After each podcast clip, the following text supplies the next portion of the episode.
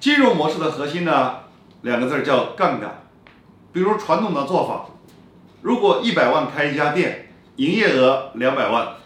去掉成本后一年赚五十万，那我们的年化收益就是百分之五十，没有任何的杠杆效应。